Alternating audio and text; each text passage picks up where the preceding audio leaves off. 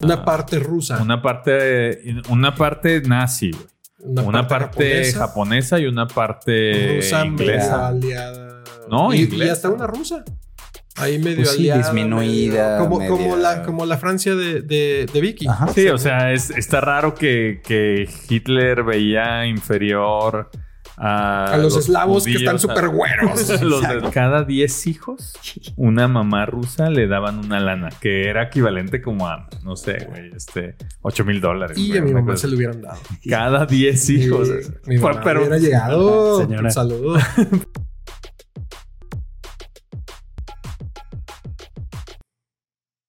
Se cree que más de un millón de personas acudieron a la bienvenida que se le dio a Rudolf Hess en el estadio de Nuremberg la tarde del 22 de mayo de 1941.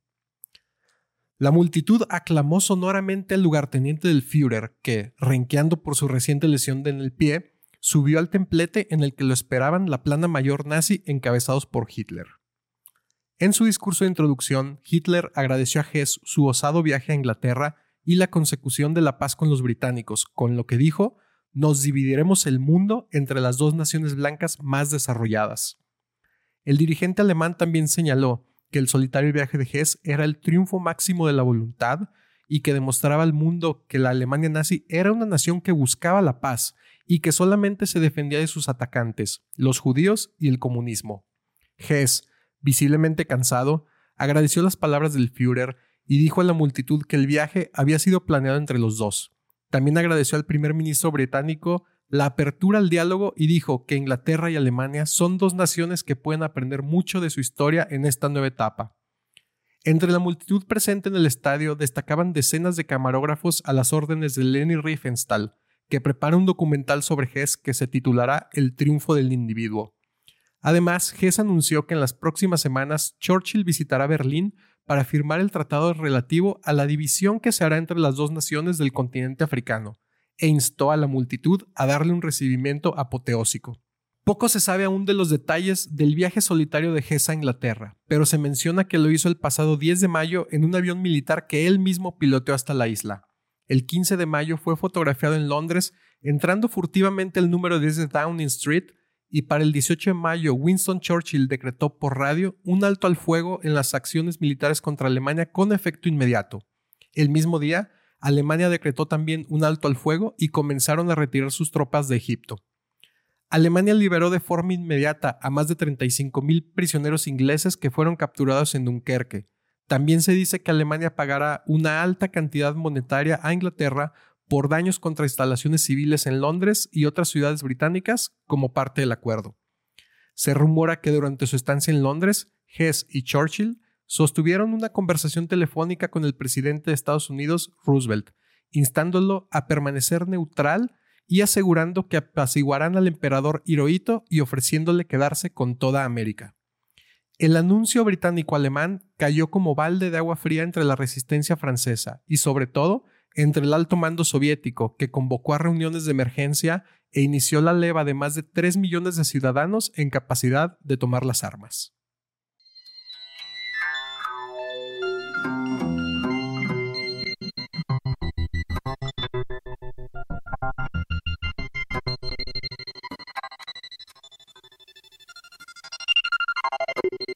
Somos expertos en nada pero apasionados de la historia y la cultura fascinados por las posibilidades del tiempo, de la variabilidad, de la ficción y de todo lo que no pasó, de los tiempos imposibles.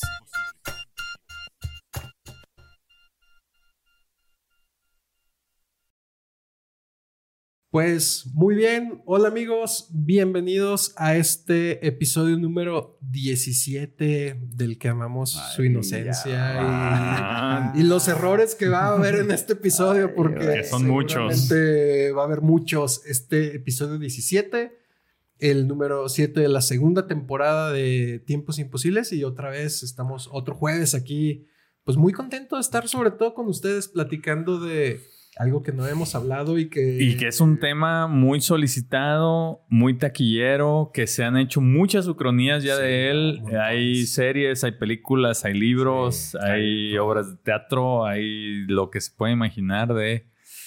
Eh, la pues Segunda Guerra Mundial.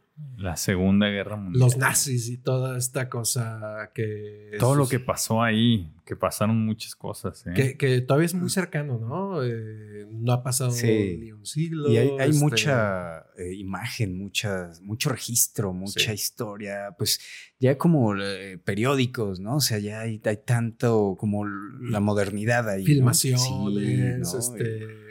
Es un parteaguas, es un Fotografías. parteaguas. Hay un montón de fotografías de Rudolf. Hess, güey, ¿no? Y, y esta cosa que no sé si se acuerdan a los que a los que vieron o leyeron Contacto de Carl Sagan o, la, o la película que la primer transmisión televisiva que pudo haber llegado al espacio es la de la inauguración de las Olimpiadas del 36 Sí. este ¿Berlín? en Berlín 36 tal vez o un poco antes Ahorita te digo. Sí. Sí, es, sí. pero que es la, la primera transmisión que pudo haber llegado al espacio y entonces es la que los extraterrestres nos mandan de regreso como señal de que ya nos estaban Berlín viendo. 36. Entonces imagínate como reciben esta, esta transmisión de los aliens y lo primero que ven es a Hitler ahí, como, ¿por?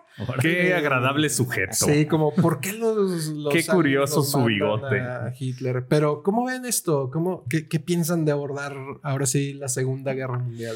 Yo pienso que, que este episodio es muy interesante y creo que un evento tan, tan eh, paradigmático, tan influyente en la historia actual, tuvo como muchos momentos también que, que pudieron haberle dado la vuelta al desenlace, ¿no? Entonces Totalmente. es como, oh, es- es- era, eran decisiones, ahora las vemos ya con mucha distancia, ¿no? Pero no me imagino estar ahí, ¿no? Y, y, y que, que una cosa, un, un- yo a veces pienso, ¿qué pasa si, si, si, si Churchill le hubiera dado un ataque al corazón y se O pierde? ese- Roosevelt que a estaba Roosevelt, ya... que ya también está enfermo. Y, y fallece... Fallece antes de terminar Sí, la Guerra del Pacífico. Sí, sí. Sí. Sí, yo pienso que es un evento que, que tiene la, la, la fascinación para los que nos gusta la historia de tener un montón de posibilidades, un montón de aristas. Fueron muchas cosas muy importantes sucediendo en los mismos años en diferentes partes del Sí. mundo, todo involucrado ahí. Eh, la Unión Soviética ahí metido, eh, la...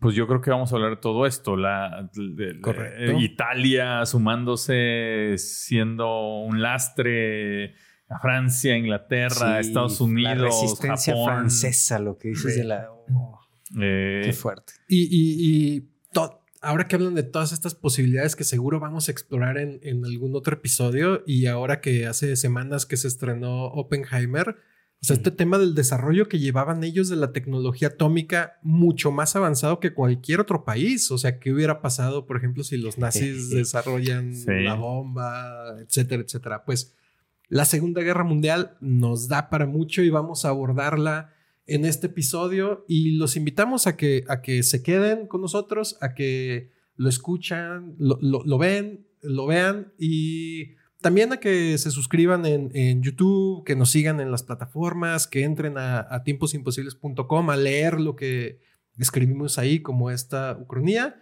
Y pues les damos la bienvenida de nuevo al episodio 17. Yo soy Carlos Michel. yo soy tiempo detenido. Y yo soy Pablo Hernández Mares. Y no se olviden que no somos expertos en historia, nos vamos a equivocar, pero somos un grupo de amigos que les encanta charlar sobre historia, posibilidades, ucronías. Entonces, para allá vamos, a entrar a este terreno fértil de ucronías. Pero antes, ¿qué saben ustedes de Rudolf Hess? ¿Qué saben sobre esta, este personaje medio oscuro de, de la época nazi?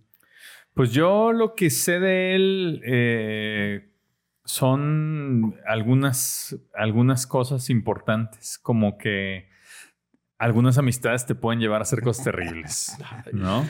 Eh, es curioso cómo los humanos tenemos un grupo cercano de amigos, así seas Adolfo Hitler, ¿no? Eh, fue alguien muy cercano a Hitler, muy cercano, a cercano. Hitler, de hecho, por ahí se dice. Lugar que- teniente del Führer. que Sí, sí. Muy Ah. cercano. Este eh, lugarteniente del Führer, ¿no? Era más joven. eh, y pues es alguien que durante toda su juventud, eh, pues fue cercano a Hitler hasta que no. ¿no? Este, Hasta que no. pero pues muy, o sea, fue alguien que, que quiso cambiar el rumbo de la guerra, ¿no? Y en tu cronía pues sí lo cambió. Sí lo cambia. ¿Conocías este viaje a Inglaterra? Algo, algo había visto. A mí me gustó mucho esta, esta serie que hay ahí, en, que, que- que colorearon todos estos archivos en blanco y negro. Y son estos episodios, ¿no? Y, y el- el- los bombardeos en Londres, esa- esos momentos, híjole, realmente es, es algo terrible, pues, ¿no? Y, y a punto de, de cambiar la, la historia, como lo planteas. Así que me gusta, me gusta mucho. Les voy a platicar un poquito como de algunas cosas particulares sobre Rudolf Hess, que sí hizo ese viaje solitario en avión piloteando un Messer, Messerschmitt en 1941, pero todo fue un rumbo súper diferente. Oye, pero yo creo que, digo, no sé si lo traes ahí, a lo mejor vale la pena dar un poco de contexto de lo que estaba pasando en la guerra en ese momento. güey, sí, ¿no? sí, sí, sí, sí. Vas, sí. Sí, Y ahí, para toda ahí, la banda este, que, que sí. quiere saber por qué este cabrón hizo ese ¿Qué viaje. fue lo que hizo en ese momento, no? Eh, Muy, muy rápidamente, él nace en Alejandría, Egipto. Sí, y, y que Egipto en ese momento era imperio otomano, güey. Eh, no, estaba ya bajo ocupación inglesa. Cuando nace Hess, Sí, ya no, estaba bajo güey. ocupación inglesa. Bueno. Había sido antiguo imperio otomano, pero en ese momento ya estaba ocupado por Inglaterra. ¿Sí? Y era de familia alemana que vivían y comerciaban allá. en- Órale, yo en pues, Egipto. pensé que todavía era No, imperio otomano. Ya, ya para ese entonces no. Él participa en la segunda, en la primera guerra mundial, donde es herido dos veces. Y este, para final de la primera guerra, obtiene adiestramiento de piloto, de, de piloto eh, de, de aviones militares, pero nunca ve acción porque se termina la, la primera guerra. Entonces solo obtiene este adiestramiento, aprende a volar, pero, y esto le, le sirvió años después, era un piloto, digamos, en plan recreativo constantemente y tenía pues todos los aviones que quisiera a su disposición durante la Alemania nazi. Y después le sirvió para hacer este viaje solitario. Durante la República de Weimar, que no sé si acuerdan este periodo entre las guerras de escasez en Alemania, de crisis económica muy fuerte, él empieza a ingresar a, a grupos antisemitas Mm. Y ahí es donde conoce a un personaje muy importante que, que también fue, además de Hitler, un vínculo muy importante con él, que fue Karl Haushofer, Haushofer. que fue el creador del concepto del espacio vital. De, a ver, Alemania necesita espacio vital y sobre todo tiene que ser hacia Oriente, hacia donde tenemos que expandirnos. Claro. Y además, eh, Haushofer era como también como un místico, como tenía temas de ocultismo y que se los pegó también a, a Rudolf Hess. Y ¿no? que era como, como su mentor, ¿no? Un- Sí, fue una su, figura fue su más, maestro. más grande de Sí. edad, con experiencia, o sea, alguien que admiró mucho, ¿no? Es que de hecho fue su maestro cuando él estudia en la universidad. Entonces, a, a partir de ahí lo empieza como, El como profe. un pupilo. Y, Le vio, le vio le- potencial le vio ahí. de ser un maldito. Eh, él conoce a Hitler dando un discurso del, del Partido Nacional, Nacional Socialista Obrero Alemán, del, en, en, en SDAP, y se inscribe al partido y es el miembro número 16 del, del partido, de los primeros. Ah, como los eh, escuchas que tenemos. Ay. Algún día. Algún día tendremos el 17 como este episodio. Eh, él participa también en el, en el golpe de Estado que da Hitler en el 23, en el que se llama el Poch de la cervecería, porque sucede como en, en una, en una ce- cervecería en, en Múnich Sí, y es condenado a prisión junto con Hitler. claro. Como compañeros de celda, Uf. este Hitler No, le bueno. dicta. Ya sé Ah, por qué eran tan sí, unidos. sí, entonces, pues, ¿qué más Este, hacía? Hay sí, que extrañar, se extraña Sí. uno. Ah, Se le cae el jabón y manga. En tiempos de guerra. Sí, en, tiempo, en tiempos de prisión. En la prisión, Hitler le dicta a Rudolf Hess su libro Mein Kampf, Mi lucha, Mi lucha. que es el que Mi lo- verdad. lo escribe. Eh, después, cuando Hitler Fue, posteriormente al fue- de fue su, su y todo, monje escribano. fue su monje copista y su y su aprendiz como los griegos. Hitler hizo las cosas del aprendiz. Sí. Y- Hitler era un poco más grande de edad, ¿no? Que, un- que Hess, como pero unos 5 o 6 cinco o años. seis años, no, no demasiado más grande. Eh, luego, eh, Posteriormente Hitler es nombrado canciller eh, y Hess pasa a ser lugarteniente del Führer. Ahora, aquí es cuando eh, comienza el tema de la Segunda Guerra Mundial que no, no nos Un- daría un la dato- vida para hablar. Dato curioso de la vida de Hess y de Hitler, o sea, de la estrechez de su relación. Hitler fue testigo de boda de Hess. Órale. Sí, Ah, y, el, Sí, y pues sí. uno de los hijos de Hess se llamaba Wolf por eh, un apodo que tenía Hitler. Entonces eran así compadres. eh, Pues Ay, sí, sí, eran, eran compadres, tal cual. así, tal Ah. cual. eh, Compadre, véngase, este, venga acá mi gobierno. A- Pues como funciona un poco aquí. Vamos a México. reventar el mundo. Sí. Jalo. Vamos a Pinky Cerebro. güey. Estalla la Segunda Guerra Mundial. Entonces, no, no tenemos tiempo para hablar de la Segunda Guerra Mundial, de, de cómo fue, de, Sí, de las razones Es muy, y es demás. muy sabido, pero eh, conforme los esfuerzos bélicos de Alemania aumentan, este Rudolf Hess, que no era militar, que no era general, se ve desplazado un poco de los asuntos que le importaban a Hitler, ¿sí? Por otros generales. Por otros generales. Por Göring. Y sobre todo, quien fue su asistente lo sobrepasa en, en cercanía con Hitler, que es este Bormann, Martin Bormann lo, lo, lo sobrepasa, se ve un poco relegado, este, ya Hitler como que no lo pela tanto, nombra como sucesora a Goering, que, que él debió de haber sido el sucesor, Claro. hay temas ahí. Sí, o sea, además Hess era el segundo al mando, ¿no? Él, él, él- era y después Eh, lo van desplazando. Que ahí sí, sí, sí me das oportunidad de dar un poco de Sí, contexto sí. de la guerra como para que la gente entienda lo de Dale, 1941. Normalmente cuando se analiza la Segunda Guerra Mundial se, se ve des- como en dos etapas, ¿no? De 1939 al 41, que son los primeros años, y esa es la ofensiva nazi, la ofensiva alemana.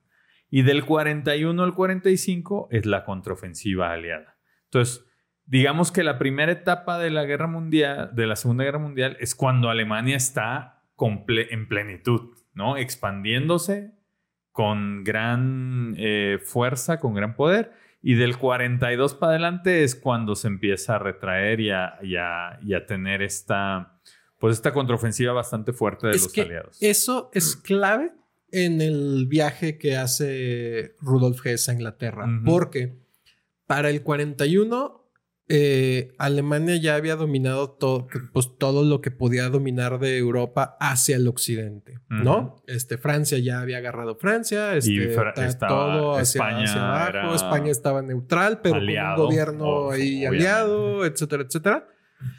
Y los altos mandos nazis ya estaban planeando la operación Barbarroja, Y, que era y la pésima operación pésima para operación. Alemania. que era la, la- la- la ruptura además del pacto que tenían, del pacto Molotov-Ribbentrop, que tenían con Stalin y atacarlos con todo. Sí, es, es, es decir, también para los amigos que no, no tienen ese contexto.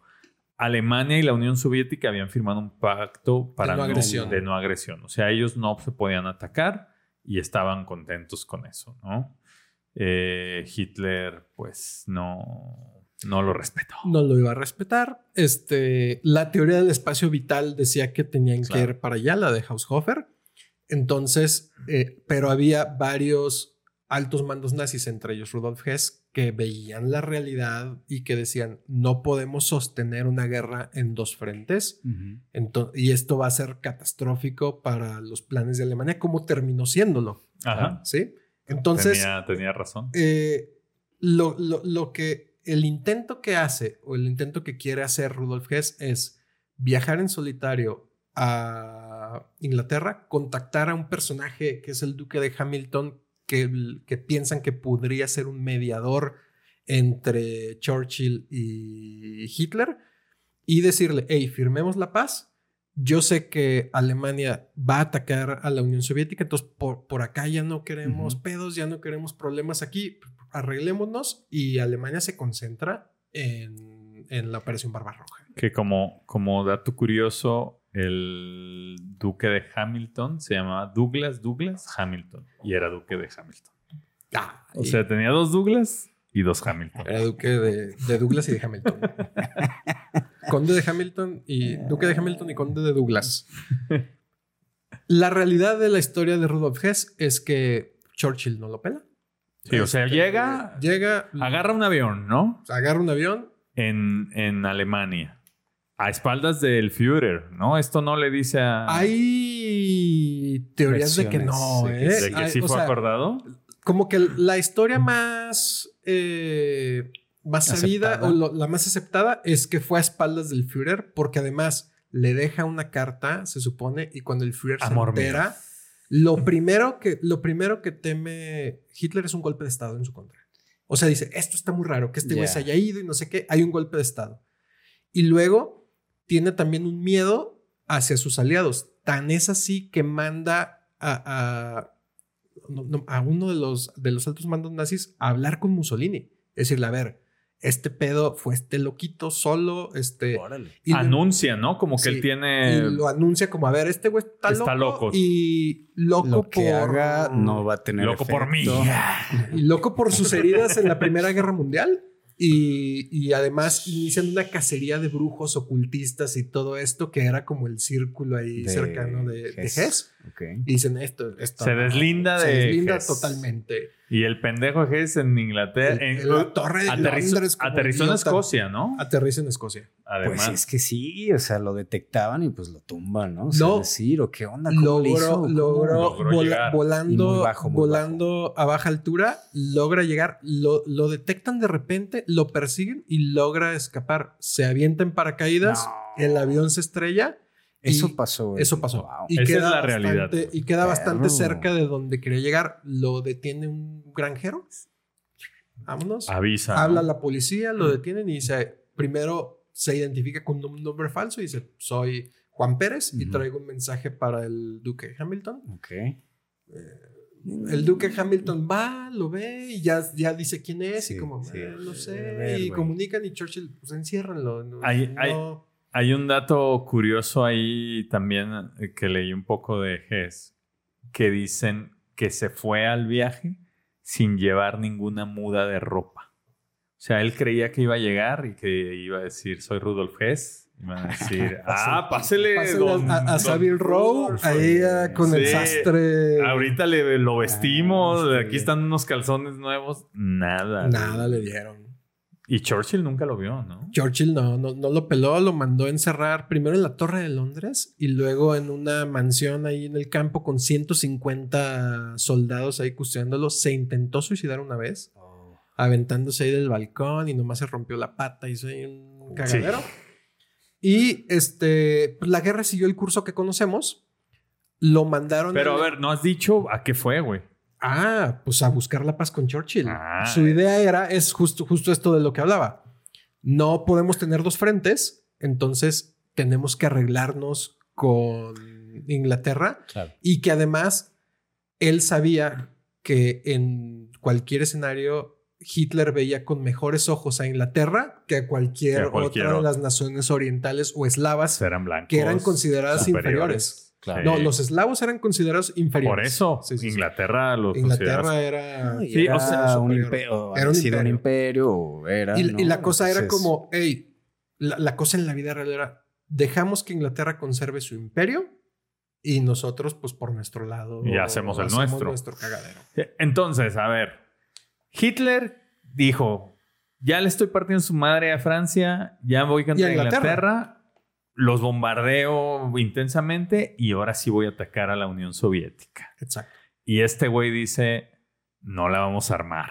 No, la vamos a armar, la vamos Nadie- a... y inclusive la vamos a desarmar. Sí. ¿no? Y nadie me hace Y caso. nadie me hace caso, agarro a espaldas del Führer un avión, ¿Un avión? voy y digo que vengo a firmar la paz con Inglaterra y me lo va a celebrar y voy a llegar a un estadio, me van a aplaudir. Me van a aplaudir y, y voy a ser un héroe. Claro. Cosa que no sucedió. Cosa Terminó no. encerrado, termina la guerra, lo mandan a Nuremberg a ser enjuiciado. A los juicios de A Nuremberg. los juicios de Nuremberg es uno de los que no es condenado a muerte como muchos otros, es uno de los que no se suicida como muchos Mm. otros después de su Como sentencia. Hitler para empezar, ¿no? Sí. Porque a él no lo condenaron, no lo, ni lo juzgaron, man, ni lo alcanzaron a agarrar, pero se suicidó. Es uno de los que no se van tampoco a Argentina, como algunos que se fueron como Eichmann o... Oye, que Mengele. dato curioso que esto lo sé. eh, ahorita que dijiste Argentina, cuando los nazis entran a Francia, ocupan París, entran con una marcha argentina de guerra. Uh, Ah, eso no sabía. con un tango. No, es una, es una marcha de guerra que se llama mm, algo de Lázaro. No me acuerdo bien el nombre, pero cuando entran triunfales a París es con una marcha argentina.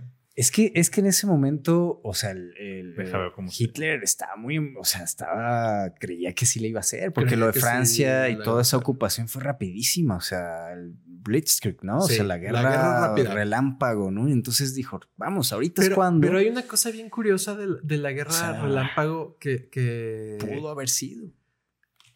eso, esa, esa rapidez de la, de la guerra relámpago se dio con muy buenas condiciones en terrenos muy cortos, como en Países Bajos, como en Bélgica, como en Claro, Francia, claro. etcétera. Porque era muy fácil sostener las cadenas de suministro del frente hacia atrás. Pero lo que pasó en Rusia fue que avientas la guerra relámpago Sí. y en un día se avientan 500, 600 kilómetros y mantén esa cadena de suministro y sobre todo con la política que tuvo Stalin en ese entonces, que era tierra quemada, Sí, era también. todo lo que yo me retire, chingó a su madre todo. Pues bueno. Lo voy a quemar, lo voy a... Claro, Entonces Sí. era muy difícil mantener el- ese frente, claro. Que era complicadísimo. Y además el ejército soviético no era cualquier lo- ejército, no. no. era Polonia, güey, no era... O Sí, sea, sí, tampoco... es que Alemania era un ejército impresionantemente fuerte en ese momento. Pero la Unión Soviética no era menor. güey. Pero sea, además era un, un ejército, era, tenía una fuente inagotable de hombres que mandaba al frente, inagotable.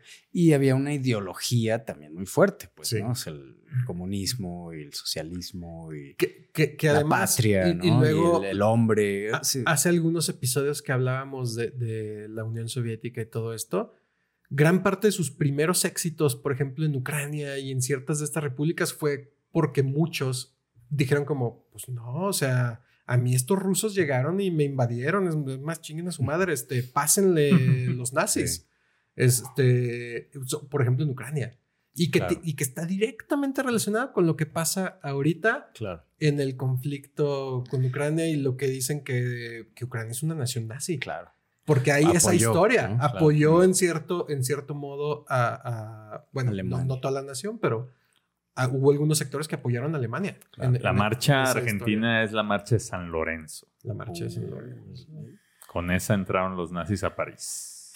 Bueno, a Hess entonces lo, lo condenan a cadena perpetua este, y es condenado junto con otros jerarcas nazis en la prisión de Spandau. Y como, como dato curioso, él fue el último prisionero nazi, el último nazi en prisión. o sea, el último vivo. Duró en prisión, el último vivo, duró en prisión desde el 45, 46 de los juicios de Nuremberg hasta el 87.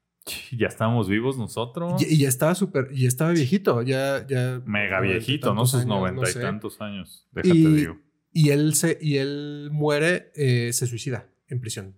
Rudolf, bueno, dicen que logra. se suicida, ¿no? Dicen, dicen que se Que suicida. lo suicidaron también, dicen.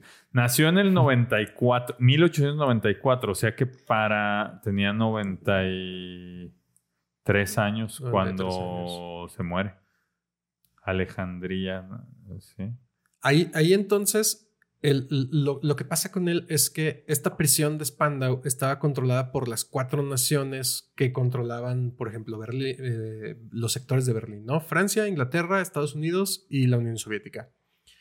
Y Hess y su familia habían hecho numerosas peticiones de, de, oye, pues ya, este, ya pagó por sus crímenes, como pasó con muchos nazis, que a muchos ya los fueron Los soltaron, y ¿no? se- y se fueron reintegrando en la sociedad y todo esto. A gusto. Y la Unión Soviética nunca quiso que se liberara a Rudolf Hess. Siempre se tenían que estar de acuerdo las cuatro naciones. Entonces la Unión Soviética dijo no por este estigma que tenían contra él por decir él quiso hacer Él- la paz con Inglaterra para Pa' que nos chingarnos chingaran a a nosotros. nosotros. Claro, claro. Y ahí terminó su vida en el 87, bastante contemporáneo. Estuvo a nada de ver la caída del muro, por ejemplo, a dos años ¿Quién de, ver la caída de- del muro. Entonces, eh, en esta ucronía, básicamente lo que yo quiero plantearles es que sí hubiera tenido éxito la misión de paz de Rudolf Hess y qué consecuencias hubiera podido tener para un montón de cosas que vamos a platicar eh, con todos ustedes. Buenísimo, pues está muy interesante. Eh, yo creo que esos personajes es muy impresionante pensar que un solo hombre tuviera tanta influencia, ¿no? Tanto poder y tanta, o sea, si este si este tipo hubiera tenido un éxito, hubiera cambiado completamente el panorama del mundo, ¿no? Quién sabe qué, cómo se hubiera organizado, pero lo que es un hecho, y yo creo que lo vamos a hablar, es que, pues, si alguien va y negocia la paz en estas condiciones, la negociación incluye, o sea, condiciones. ¿No? es como que, oye, ya, ya no nos ataques y ya no te atacamos. ah, sí, bueno. Ya me quemaste media ciudad. Eh, por eso planteaba yo como algunas cosas, ¿no? Uno, una retribución económica de Alemania e Inglaterra por los bombardeos. O sea, como que en algún momento Churchill le hubiera dicho, sí, pero págame todo lo que me chingaste. Y además, África, pues África no lo vamos a dividir y yo me quedo con Egipto y me quedo con el canal de Suez y me quedo con ta, ta, ta, ta, ta, ta, ta. Y más, ¿no? Y, y como realmente redistribuir, ahora sí, agarrar el mapa y decir, esto va para ti, esto va para mí, lo acordamos, esto va para ti si lo, si lo consigues. Sí. Si lo, te lo logra chingar, esto va para ti. Sí. Esto va para mí, esto. Y, y, este planteamiento también de decirle a, a Estados Unidos, güey, date allá. O sea, aquí eh. ya no te metas, aquí ya date tú. Ahora, para el 41, este Estados Unidos eh, todavía no estaba involucrado en, la Segunda Guerra, O sea, esto pudo haber sido inclusive antes de que Estados Unidos se metiera y que no se metiera. Sí, justamente es. Por eso le dicen que permaneciera neutral. Y la otra es que Italia. Italia, yo nunca he entendido muy bien su pinche rol en la Segunda Guerra Mundial porque en realidad eran eran más estorbo que ayuda para Hitler. O sea. Pues les abren otro frente. Eh, que, a eso voy. O sea, Italia, cuando pudo resistir, fue porque Hitler mandó gente también para ayudarles. Pero Italia lo que estaba haciendo era irse para África. ¿no? Y no, y no tiene éxito. Y, no tenía la Tienen que ir a ayudarles. Es lo que te digo. O sea, Rommel va para allá y es el que tiene éxito. Rommel Pacheco. Rommel. Gran clavadista. No, lo, que, lo que pienso es, Italia quería, como no, pues Alemania tenía muy claro la conquista de Europa y demás, y de, la Unión Soviética, pues Italia lo que hizo fue abrir un frente en África, que con esta negociación ucrónica, pues es Francia, de, em, Alemania e Inglaterra como que le dirían a Italia, ¿no? Como, bueno, ya, ya no te necesitamos, de hecho, te vamos a conquistar. Bueno, es, pero es que esta idea que coincide con, con la posición de Inglaterra como imperio, creo que era lo, lo, que mantenía a Hitler interesado en Alemania, como una idea de, bueno, eh, perdón, de Italia, ¿no? Ah, ya, ya, O sea, de decir, ah, es que fue, fue un gran imperio, ¿no? O sea, yo lo respeto un poco por haber sido Roma. Ese imperio. ¿no? O sea, porque sí, en ese momento ah, estaban divididos y había mucho conflicto. Sí, o sea, en realidad no aportaron mucho, ¿eh? No aportaban más, pero. Y si lo ves, pues eran. No eran. No son tan blancos, por decirlo racialmente. Pero, pero, ¿no? Es más. Más latino. más latino, más mediterráneo. El, primer fascismo es el fascismo italiano. Y por ejemplo, el poch de cervecería de Hitler en el 23 está inspirado en algo que sucedió antes en Italia, que fue la marcha sobre Roma de Mussolini. Entonces, gran parte de las ideas que, que, recibía Hitler las empezaba a ver en este, como, en este Mussolini, que era como, ay, güey, pues es también como una especie de mentor, como si se puede hacer esto. Y, muchas cosas le fue copiando, esto, de, las camisas pardas y las camisas negras, este, todo este rollo. Y pues sí, era, era, no sé. Que ese también, yo me imagino que fue un error de, de Alemania, güey. O sea, yo, eh, el haber sumado a Italia a su lucha porque nomás lo hizo desviar. Pero es que era también como yo lo pensaba con Japón, ¿no? O sea, es como de, a ver, es que no me, no me queda claro, pues, ¿no? O sea, si la idea de Alemania era racial, ¿no? Porque es este teutónico, pues Japón es como. ¿Estás diciendo que son? Pues yo pensaría eso, güey, ¿no? sí, o sea, es, está raro que, que, Hitler veía inferior a, A los, eslavos que están a- súper güeros. los Exacto, eslavos. O sea, no me. pero me Japón cuadraba. sí. Yo creo que Japón era una cosa que se. Era circunstancial. Ajá. Era Y que ni se metían, ni los tuvo que ayudar, ni.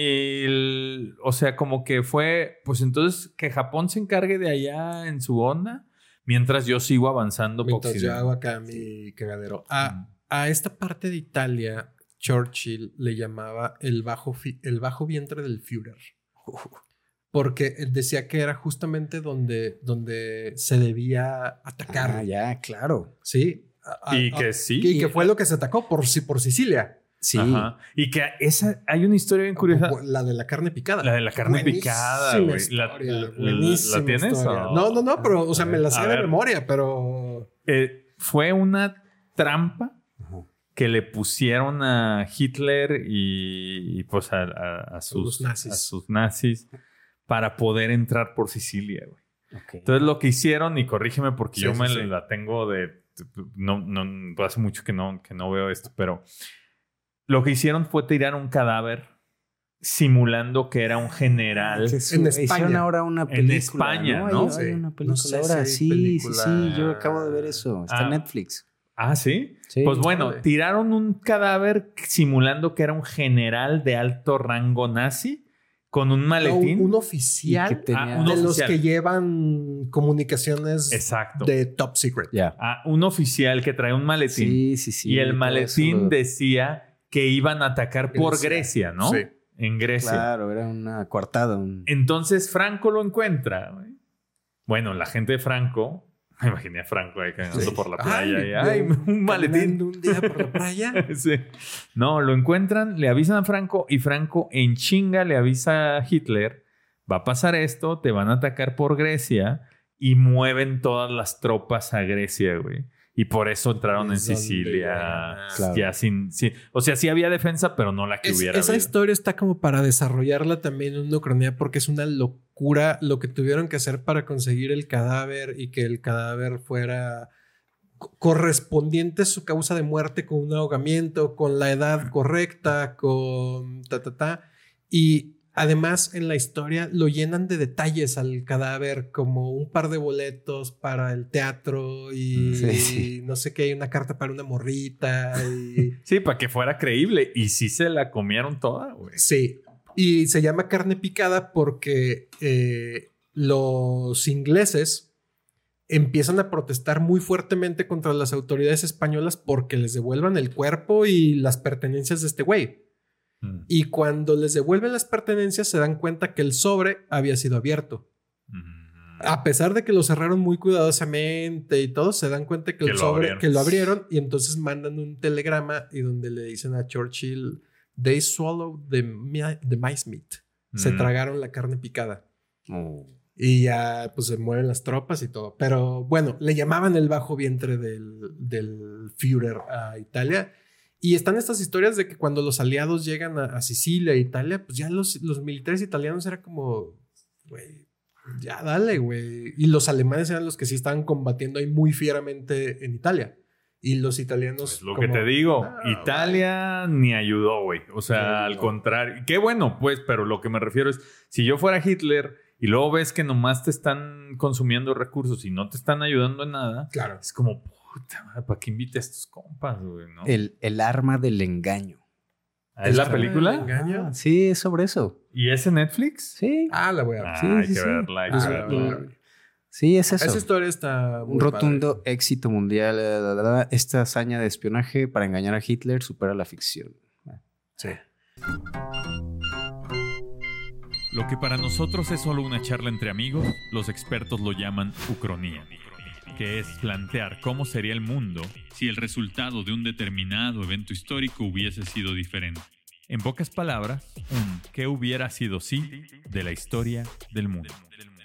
Eh, bueno, mi pregunta para ustedes es: ¿se han puesto a pensar qué, hubiera sido si hay una paz entre Inglaterra y Pues, Alemania a ver, en el 41? supongamos, bueno, supongamos que se logra esa paz y entonces sí, este, se detiene ese frente y ahora sí, se, se arma bien la operación contra Rusia y se evita el invierno ese que les llegó y que los atascó y que los paró totalmente y que ayudó a Rusia, que sí estaba pues, adaptada a esos fríos eh, terribles. Y además estaban acorazados en Moscú. Y bueno, Ah. supongamos que incluso, no sé, pues por ahí, pues este, Inglaterra o Gran Bretaña se, se alía de Alemania y le ayuda incluso y entonces abre un frente y, o los apoya ya con soldados, qué sé yo, y, y triunfa, o sea, cae la Unión Soviética. Esa, esa es una de las preguntas que traigo. Pues, ¿La Unión Soviética hubiera cambiado. hubiera sobrevivido o no? A ver, yo, No. yo, yo tengo, yo creo que en un escenario sí y en otro no. En el escenario que no es que firman la, digo, en el escenario que sí hubiera sobrevivido, es el firman la paz con Inglaterra, pero Inglaterra no se mete en ese pleito. Y aún así O sea, pierde Alemania. Yo creo que aún así pierde Alemania, porque Alemania el problema también era que no solo que no tenía los hombres suficientes, porque a lo mejor ahí hubiera tenido más hombres. El problema era que se tardaron más de lo que creyeron en poder entrar a Moscú. Y además tenían más frentes abiertos. Estaban en Stalingrado, estaban, o sea, y el invierno los chingó. O sea, en realidad, lo que hizo la Unión Soviética fue aguantar y el invierno los chingó porque ya no podían, lo que decía hace rato, proveer la- el sustento para seguir ahí. Yo creo que si, si Inglaterra no se mete, la Unión Soviética con su invierno fatídico los Que, hubiera que hay chingado, también ¿no? hay unas teorías que, que dicen, que, teorías militares que dicen que fue un error ir a Moscú. O sea, sí tiene un valor estratégico y propagandístico, ideológico, lo que sea, pero que lo que tenían que haber hecho era darle para el Cáucaso, agarrar todas las regiones de grano y petrolíferas Y petrolíferas. y ahí fortificarse Que sí para tenían- luego irse- Justo sí tenían un frente ahí, Sí pero no era todo. allá.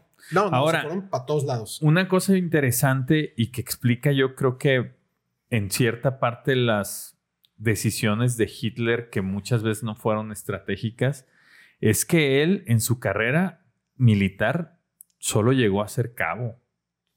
Hitler no fue nunca un general de guerra. Y, y me lo gasearon con gas mostaza, ¿no? O Creo, tuvo ahí O sea, tema. Hitler no, no fue un oficial militar de alto rango nunca hasta que fue el, el comandante El supremo, ¿no? Claro. Pero a lo que voy es que, pues tú, es como entras a una chamba de becario y luego que me, pues eres pendejón, güey. O sea, no, no, no te la sabes bien. Ya que eres el director, el vicepresidente, pues ya pasaste por todo, ya sabes cómo tomar decisión. Hitler resaltó eso. O sea, Hitler era cabo y de repente ya comandaba el mayor ejército del mundo, güey.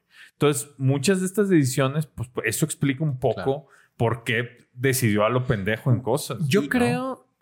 No, no, no, eso. Y aunque tenía sus generales, luego no les hacía caso, ¿no? También. Eh, güey, ha de haber sido como el viejito, güey. Ha de haber sido como el licenciado. Falló muchas cosas. Lo que yo digo y se chingan. Y nadie me puede contradecir, güey. Bueno, y, y- y en, y en estas historias de ya de la caída de Berlín, o sea, están estas fantasías que tenía que había otra división acá y manda esta división. Entonces, como, güey, ¿cómo le Qué decimos que esta división ya no existe? Oigan, O sea, como- ya- Me acordé de los de- de- del episodio pasado que, que hablábamos de cómo se crean memes y eso de repente de cualquier situación. Gran meme. No, maravilla. No sé si han visto los pasión. videos de Hitler en Claro. YouTube de Hitler se entera Sí, que sí, no sí, sé qué. gran meme. gran Es meme. impresionante Sí. cómo te ríes con eso. Hay uno, güey. hay uno nuevo de, de Hitler, se entera de que las corcholatas, digo, eh, AMLO se entera que las corcholatas de Morena no levantan. Nah, sí, es- ¿Cómo le decimos que no sé qué? Es que es impresionante cómo esos perfiles inaccesibles y completamente intransigentes a una idea de otro que pudiera ser buena, como a lo mejor la de Rudolf Sí, Hess, ¿no? sí. Que a lo mejor se lo planteó en algún momento y le dijo, oye, mi Führer, va a estar difícil mantener el pleito con Inglaterra por este lado y con la Unión Soviética por el otro. ¿Por qué Es que- no apaciguamos? Y le ha de haber dicho, ah, chicas a tu madre, ¿cómo te ocurrió esa pendejada? El, el mundo está, o sea, ¿cuántos años tenía Hitler cuando llegó al poder? ¿40? Ah, yo creo que más o menos. Tenía nuestra edad. O sea, un jovenzuelo. la- un joven. Por, por eso digo, o sea, Sí, por la juventud que tenía. La, la historia está llena de personas con esos huevotes de con- hacer, de hacer las cosas y una vez que te salen, ¿dónde paras? Mira, Hitler nació en el 89. tenía 40 y... No, si tomó el poder. No, tomó el poder desde 30, antes, en el 30 y... Tenía 41 años. En el 30 tomó el poder. Sí, toma el poder. Sí, en el Mm. 30. Sí, pues joven. Tenía 41 años. O sea, ima- imagínate con 41 años lograste eh, conquistar el poder y entonces dices, te haces imparable. Y además con ese imparable. respaldo que tenía de la gente, güey. ¿no? De- O deja tu respaldo a la gente. O sea, y hay un momento que dices, pues entonces voy a seguir, o sea, es mi voluntad y es mi fuerza la que logra las cosas. Y entonces Sí. voy a quemar el pinche Reichstag y voy a poner un toque de queda y voy a hacer lo que yo quiera. Está Mm. muy cabrón ese pedo. Sí. En mi ucronía hay una clave que yo puse ahí como para ver lo que pasaría con, con la URSS, que es el apaciguamiento de Hirohito. Entonces decirle como, güey, no ataques a Estados Unidos, no seas pendejo, Sí. ataca a la Unión Soviética. Güey. Claro. Dale por este lado. Y Mira, allá, nos la dividimos. allá ¿no? nomás hay campesinos y pastores ahí de ese lado de la península de Kamchatka. Kamchatka. Este, dale por ahí. Y- y- y abre el frente oriental, abre el claro. frente allá. Ah, pero no, ahí van a atacar al pinche Pearl Harbor que le da la vuelta a la guerra, güey. Ese es el pedo, güey. O sea, eh, ahí Japón decidió darle la vuelta a la guerra mientras Hitler hacía la pendejada de Y que. Estados Unidos sí pudo con una guerra en dos frentes. Pues claro. Que Estados Unidos pudo con guerra en, en Sí. dos frentes. eh, es que Estados Y- Unidos se agarró y dijo, se van a A la chinga. Hay una historia No. ahí que sale en estos eh, episodios de la Segunda Guerra Mundial, a todo color, que está muy buena, ahora que decían, regreso un poquito a lo de Italia, que habla de cómo lograron, eh, o sea, Churchill estaba por Italia, pero est- Estados Unidos por eh, Normandía, ¿no? El día de, para atacar. Pero hay, hay una operación que, que hacen con, en, en complicidad con el jefe de la mafia italiana en Nueva York. Ah, sí. Está bueno. eso no sabía, güey. Está bueno. Véanlo por ¿Pero ahí. qué hace? Pues él le ayudan con sus contactos que todavía tiene en Italia para que pueda hacerse un- una parte del desembarco. O sea, sabotajes y Ah, cosas ahí. sí, ponerse, o sea, y- O sea, la mafia italiana le ayudó a Estados Unidos. Sí, para que Ah, algunas tropas y Inglaterra que quería desembar o sea, entrar por Italia Ya. pudieran tenerla más fácil, porque pues, la mafia, aunque estaba Mussolini, pues tenía todavía su Sí, control. tenía su Y control. entonces ahí, ah, ok, nosotros, ok, ok. Entonces fue un contacto de un mafioso neoyorquí, Ah, no italiano. sabía, Sí. Entonces, bueno. la Unión Soviética, ¿ustedes creen que... A ver, yo me quedé en la segunda, güey. Si Inglaterra hubiera dicho, va, va, va, o sea, paz entre nosotros, pero vamos a darle fuego a estos güeyes, ahí sí creo que, Que no. que no la arma la Que Unión no. Soviética, porque la Unión Soviética fue mucho más poderosa después. Pero ahí sí era un gran ejército y todo, pero Alemania era un ejército más poderoso. Si lo hubiera concentrado todo allá, más Inglaterra, ahí y una operación rápida y a Moscú y toman y, y Y traicionan a. Stalin o alguna cosa así, vámonos. que Sí. era el enemigo del comunismo, Sí, ¿no? también. Sí. Y también Ahora imagínate, de Inglaterra. Si cae la Unión Soviética, ¿qué onda? ¿Quién se la queda? ¿Cómo le hubieran hecho, güey? O sea, sería una Alemania gigantesca, Sí, güey. pero Pues dividida, Ay. tal vez Japón le entra por ahí. es que ahí está el este, punto. Yo pienso que, por ejemplo, la resistencia francesa. O sea, Hitler también en su desvarío creía que iba a poder ocupar todo eso todo el tiempo durante sus mil años, ¿no? Y sin ninguna complicación, pues, ¿no? Que Yo no creo, ¿no? Pues ha de haber sido como un poco, o, o hubiera sido como esta, mm, el hombre en el castillo, ¿no? Pero en la Unión Soviética, Sí. ¿no? Una parte para... Una parte rusa. Una parte, una parte nazi, güey. Una, parte, japonesa. y una parte rusa, inglesa. media aliada. No, y, inglesa. y hasta una rusa. Ahí medio Pues sí, aliada. disminuida, medio- como, media- como, la, como la Francia de, de, de Vicky. Ajá, exacto. O sea, una. ahí onda a, a ahí. modo. África, que sí lo planteo como. Nos vamos a dividir entre Alemania e Inglaterra, África. Eh, pues yo creo que Inglaterra hubiera dicho, pues tú que quedas con pinche Ruanda, el Congo, Sudán y, y a mí me dejas Egipto y me deja Sudán, o o sea, sea, tenía Sudáfrica, me dejas tenía- Nigeria, este, Marruecos para Claro. bajar ahí. ¿Quién sabe qué hubiera pasado con, ay, con Italia? Sí. O sea, a lo mejor a Italia le dicen, pues tú te quedas como estabas, este, nomás no te vamos a chingar, ¿no? Es como... Y no pidas más y ya. Y no te vamos a... Grecia si quieres. Sí. Este, no sé. Turquía, no sé, ¿no? Esa zona Sí, ahí que- de que- influencia. Que, también traigo ahí esa, esa parte. Y con Estados Unidos, ¿qué hubiera hecho? O sea, a ver, hubiera, pero suponiendo que Estados Unidos no se mete, que su- no hay Pearl suponiendo Harbor. que le dicen esto, Ah, Roosevelt, eh, ¿no? mantente, mantente y... date con América si quieres.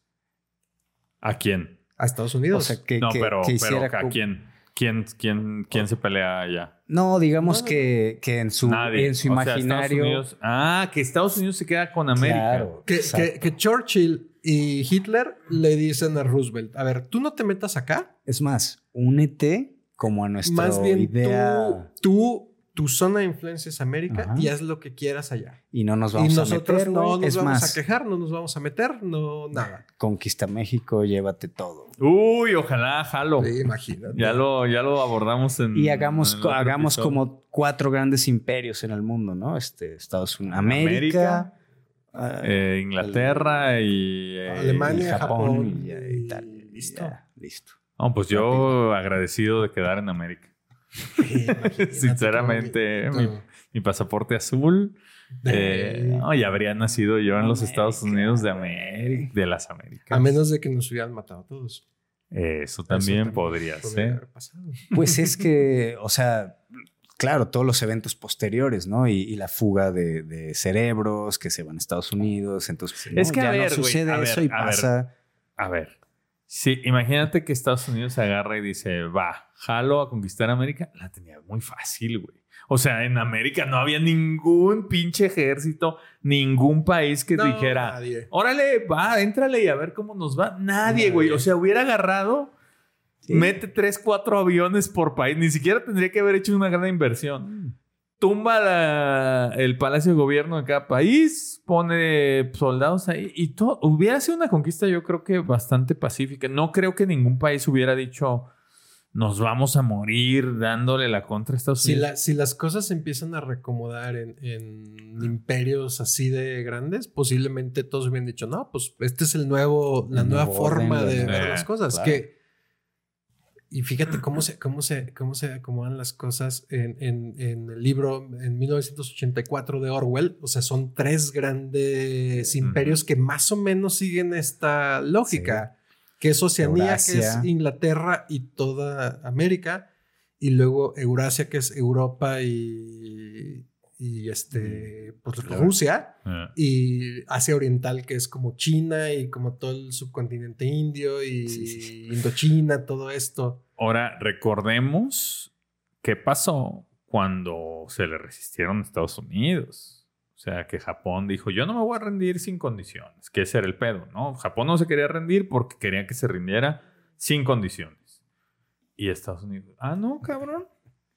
Ahí te van las dos primeras bombas atómicas y vas a ver cómo si te vas a rendir. Que, que también es una decisión estratégica militar de decir como de, ay güey, una invasión al territorio de Japón nos va a costar Sí, cientos de miles de, o decenas de miles de muertos. de muertos, de dólares, de recursos. Dale por ahí. Eh, aviéntale estas dos pinches bombas y vas a ver cómo se rinden. Entonces, en- bajo esa lógica, güey, yo no creo que el continente americano, nadie, ningún cabrón hubiera dicho hay que pelearnos con Estados Unidos. Ah, ni lo diríamos ahorita, ni. O sea, no, no había ninguna potencia militar en este continente. No la hay, güey. O sea, es nomás Estados Unidos. Ah, Canadá tenía cierto Pues nivel. Canadá, muy- pero, ay, güey, o sea, peleó en la Segunda Guerra Peleó, Mundial. Canadá. sí. También Sí, Australia, y, Holanda, ¿no? Australia y Nueva. Zelanda Pues también. hasta nosotros pelearon. mandamos un Sí. escuadrón, güey. Pero, por ejemplo, hubo, hubo, hubo unidades militares canadienses, neozelandesas y australianas en el día D, en Normandía. Sí. Hubo varios este, que fueron allá. Ya para- nomás fueron al Argüende, güey. Ah, sí, ya. sí. Yo también quiero ir. Manda, manda unos aviones para que digan que peleamos. güey, ¿Qué- qué hubiera hecho miedo, Japón? güey. ¿Eh? Japón, ¿qué hubiera hecho? ¿En qué- en en este qué escenario, en esta ucronía. De que... En esta cronía de Estados Unidos dice, yo no voy a pelear, yo América para mí. Este, o sea, ¿creen que Japón pudiera haber dicho como, voy contra la Unión Soviética, Sí. me Yo creo que consolido en China? Yo creo que Japón, su interés era China también, güey, ¿no? Porque Japón había invadido China, estaban acá en toda la zona. Y es Manchuria. históricamente En Manchuria, es, una, es una de las invasiones más cruentas y violentas de las que ha habido. todavía hay una Sí, sí, sí.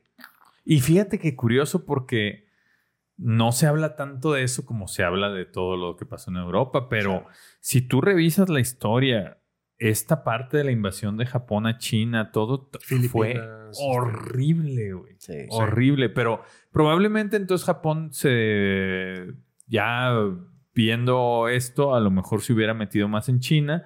Imagínate Japón conquista China y Corea, las Coreas. Sí. No. Basta- bastante- La península de Corea, Japón, todo, y Ma- sería un- Malasia, Tailandia. sería un Japonzotote. este, Vietnam, un Japón inmenso. No sería una isla ya. O sea, no sería como esta concepción de una isla, sería un y imperio. de hecho, el territorio continental de Japón sería mucho más grande que su isla. güey. Totalmente. ¿no?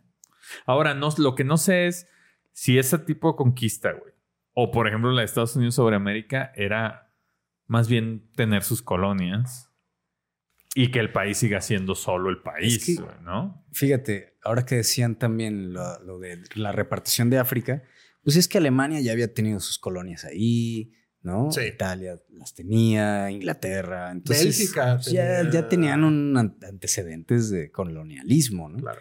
Yo creo que ¿Es el Namibia? colonialismo ¿La de Alemania es Namibia o...? sí ver, espérame. tuvo Es el, uno el Congo, ¿no? Ese- no, el Congo es belga. sí, claro. Sí. Este, Congo es muy sí, claramente. Que es una también, una de las colonizaciones más crueles que... Pues, ahí están. El Leopoldo. Sí, este, pidiendo- criminal. Alemania que tuvo Perdón, colonias en territorio de los actuales Camerún, Togo y Tanzania. Tan- Tanzania.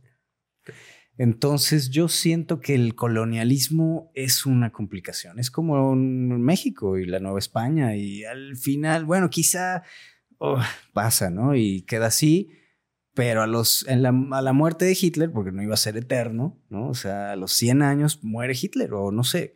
Eh, ¿Y quién lo ocupa? Tienes que Y entonces- sustituir a la población. y Rudolf Hess.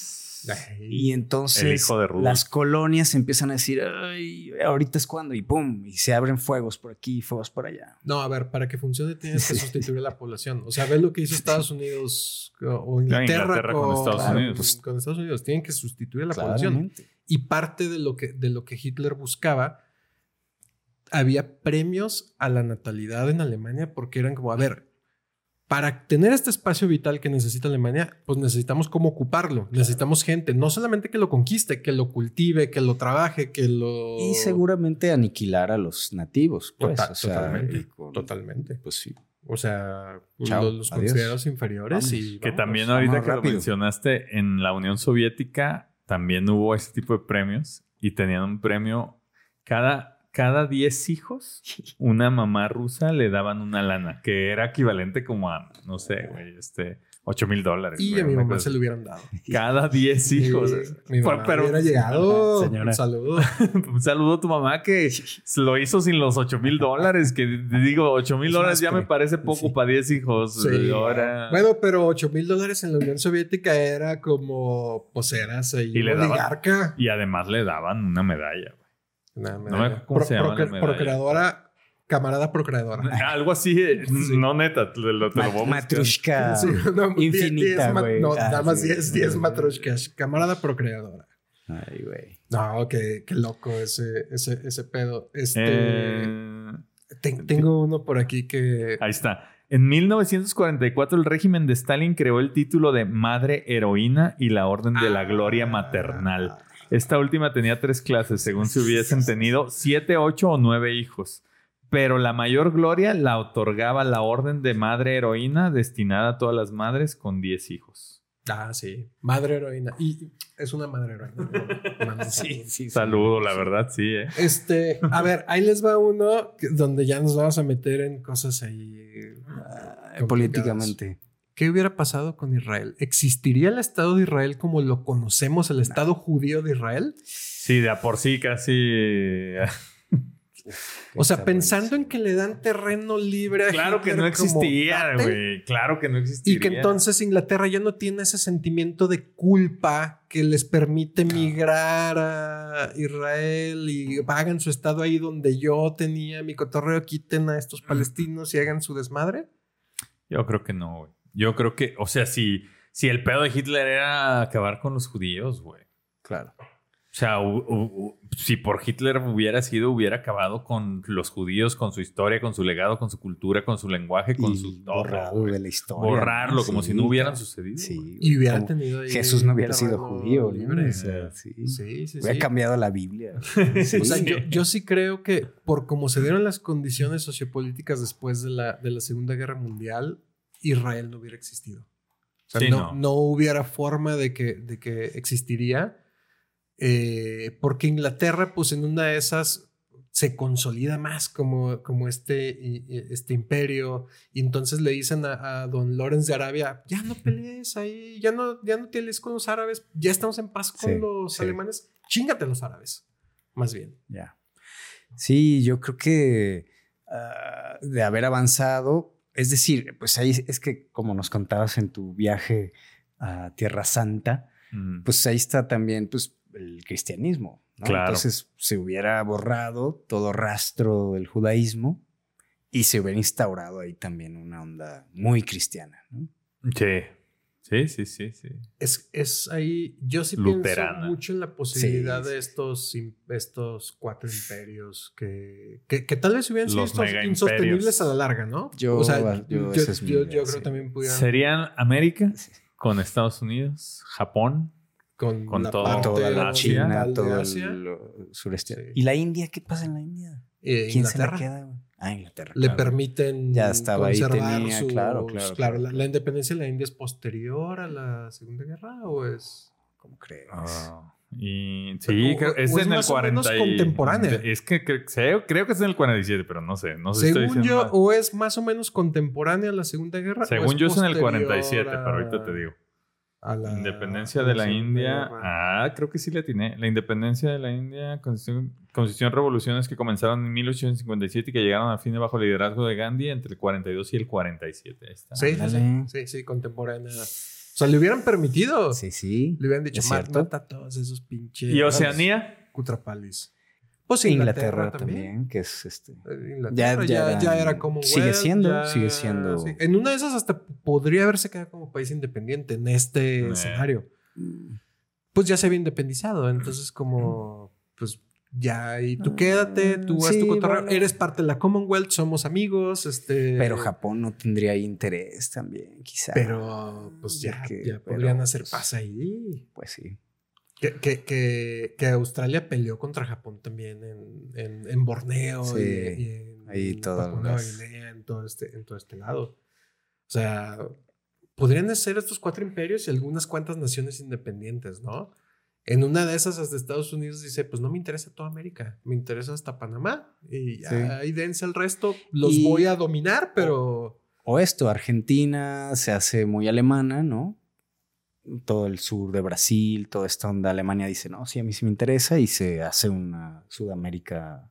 Y, Alemana. y posible conflicto posterior con, Sí, Estados, con los Unidos, Estados Unidos de las Américas. No sé, o sea, por ahí pudiera... las Norteaméricas. Es que también el, el- Yo creo que lo que no dimensionaban y no dimensionamos todavía nosotros es que el mundo es muy grande. O sea, ¿cómo lo dominas? Lo ¿Cómo- vimos en el episodio pasado. Sí, sí, sí, sí, sí.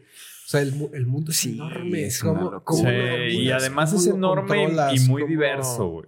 O sea, Claro. es muy, es enorme y muy diverso. Yo creo que inclusive hoy sigue habiendo países muy grandes que podrían ser países más chiquitos, este, nuestro país simplemente, güey. O sea, creo que ya lo habíamos dicho en algún episodio. Si tú agarras a alguien de eh, Chihuahua y a alguien de eh, eh, Yucatán, en de, de pueblos, pues probablemente no tiene nada que ver, güey, ¿no? A lo mejor Sí, ni sí, el sí, sí. lenguaje, ¿no? La- la- la- las conquistas, así sean en forma violenta o pacífica, eh, no funcionan si no sustituyes a la población original. No funcionan. O sea, ve, ve- ve Crimea, o sea, cómo ha funcionado Crimea como es ucraniana, te la regalamos Rusia, no, ya viene de regreso para acá, no, ahora Putin la agarra. Y entonces este conflicto, pues ¿de dónde somos? Y algunos tienen una idea y otros tienen otra y no, pues, no, no funciona. Y, y, en razas bastante similares. O sea, o en la misma raza además. Y imagínate en razas diferentes. Claro. O sea, tienes que sustituir a toda la población y pues algunas naciones lo intentaron hace más, muchos más años y son cosas súper violentas y son, son reales genocidios de exterminatorios. Que yo creo que en la realidad actual ya no podría pasar, porque no creo que... O sea, para exterminar la población de un país entero tienes que usar armas que ya no... O sea, que no se quedaría en una guerra convencional. O sea, escalaría a un conflicto global, lo que hablamos en el episodio número uno de esta temporada. O sea, acabaríamos todos moridos, güey, ¿no? ya, ya eso fue en, en, algún tiempo donde además las guerras eran guerras armamentísticas, digamos, ¿no? Este, eh, ya, yo, yo ya veo poco probable. Si ahorita tenemos ya año y medio viendo lo de Rusia y Ucrania y es algo muy localizado y que las reacciones globales fueron más en sanciones económicas para Rusia, ¿no? Nadie dijo, yo voy a meter, y Rusia tampoco dijo, yo voy a aventarle un misil nuclear ahí, porque pues no, ¿no? Sí, tienen, o sea, esto, esto no, no es tan fácil conquistarlo. No, no, es tan fácil hacer estas supernaciones. Más bien, como hemos platicado en otros episodios, la tendencia viene como más hacia la fragmentación de estos territorios y a, reconocer como las diferencias culturales hasta en las mismas razas o en pues, lo que pasó en Checoslovaquia, por ejemplo. O sea, como, ay, cabrón, pues somos diferentes y yo soy de acá y no sé qué, y podría fragmentarse todavía más ciertos lugares, México, por ejemplo. Estados Unidos, güey. O sea, California no tiene nada que ver con estados republicanos del centro, güey. O sea, te, apuesto que California diría yo me quiero independizar. Pues, y le da la economía y todo para hacerlo. ¿eh? Fácilmente podría. Pues este es más o menos lo que, lo que yo me imaginaba, esta posible paz entre Inglaterra y Alemania. Que está este, este libro fantástico de La Corona de Netflix, este, la serie, ¿no? que uno lo, lo, ve y se ilustra tanto. Y porque yo no, no conocía esa historia, pues, a fondo, digamos, pero está este personaje, ¿no? Que es el, este, este, el, el, que abdica, ¿no? Que es este... Eduardo. Eh, no me acuerdo ya, pero que, que, que congeniaba, que era, sí, ¿no? Que, sí, sí, congeniaba mucho. que... el que abdica porque se quiere casar con, Wally Simpson, con la divorciada americana, norteamericana. Exacto. Sí, Eduardo, creo. pero sí, ¿no? Entonces, ya había ahí, o sea, también una... Siempre ha habido, ahí te va otra, otra simpatía nazi, que también hay una cronía muy padre de, de Philip Roth, que es este, y que lo hicieron una serie hace poquito, no me acuerdo cómo se llama, pero este aviador Lindbergh. Ya, claro. Lindbergh era, un pronazi totalmente y pudo haber sido, en esta Ucrania de Roth, es el candidato a la presidencia con toda esa popularidad que tenía Lindbergh y, establece una nación filofascista en Estados Unidos donde pues, yo no me voy a pelear con Alemania. Claro. ¿Por qué? Si tenemos ideas en común. Al contrario, ¿no? Sí, sí, sí, nos vamos ahí a, a ayudar. apoyar. Sí. Bueno, este tema y la Segunda Guerra Mundial da para muchísimo. No lo vamos a poder agotar, pero seguramente vamos a hablar más de la Segunda Guerra Mundial en, en tiempos imposibles. Y antes, índice de variabilidad.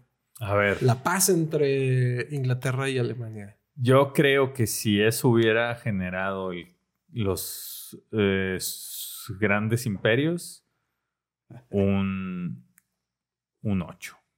Un 8. Porque nos hubiera tocado o sufrir una guerra o una conquista o anexarnos a Estados Unidos. O muchas guerras. O la expansión en la Segunda Guerra Mundial de estos imperios y luego por ahí de los 70s, 80s, la otra vez independencias, otra vez este, vueltas, otra vez. Parte de la resistencia, amigos. lo que yo digo es si lo bueno es que lo bueno y lo malo que estamos aquí a un lado de Estados Unidos, si a mí me toca ser de su equipo, acepto.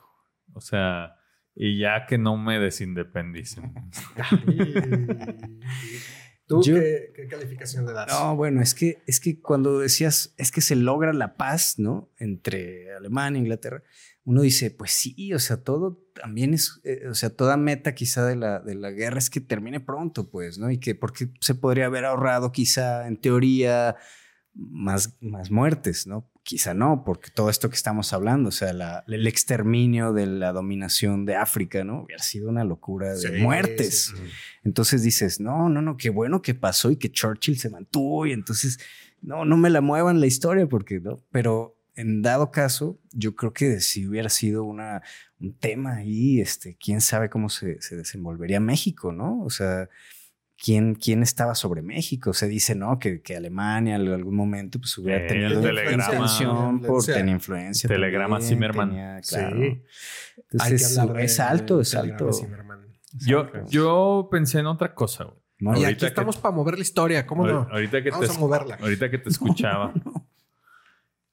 Probablemente no se hubieran estallado las bombas atómicas en ese momento y las hubieran estallado después. Ah, pues, en otra guerra, güey. otras guerras. Que, eso, que eso que dices también, quieren acabar antes las guerras y quieren que se acaben rápido, que es contrario a lo que, a lo que dice Orwell. Que el estado y el, estado ideal de estas naciones gigantescas es estar en guerra todo el tiempo. Como Roma. porque te, mantiene unido. Este, te mantiene unido y tiene una teoría económica bien interesante que es mantienes a la gente en producción, pero no se enriquecen porque producen cosas que se destruyen. Ah, qué loco. Que es una, es una locura eso. O sea, no se enriquecen porque no hay consumo. ¿Por qué? Porque todos trabajan para construir cosas que explotan. Que van a destruir. Que van a destruirse. Sí, fíjate que yo creo que eso sí hubiera cambiado mucho el tema de, las, de una guerra nuclear. Porque en el 45 explotaron dos bombas atómicas y no han vuelto a explotar ni una porque saben que, un conflicto. Que, la, que para la próxima ya no salimos de ahí, ¿no? Entonces, imagínate que esas bombas hubieran sido explotadas, no sé, en, los 80. Vuelvo a Orwell. Orwell lo que plantea es que estas tres naciones tienen las armas suficientes para destruir mil veces la Tierra, pero sus conflictos son batallas muy convencionales y localizadas en ciertos puntos fronterizos. Todo el tiempo están en guerra en ciertos lugares. Mm. Nada más. Y no se avientan misiles nucleares porque les conviene este, este, este estado en guerra. O sea, que en una de esas, por ejemplo, ve a nuestro, a nuestro amigo, le mandamos un saludo a, Vladimir Putin, eh, le conviene ese estado de guerra permanente. O sea, en una de esas es una decisión no ocupar Ucrania.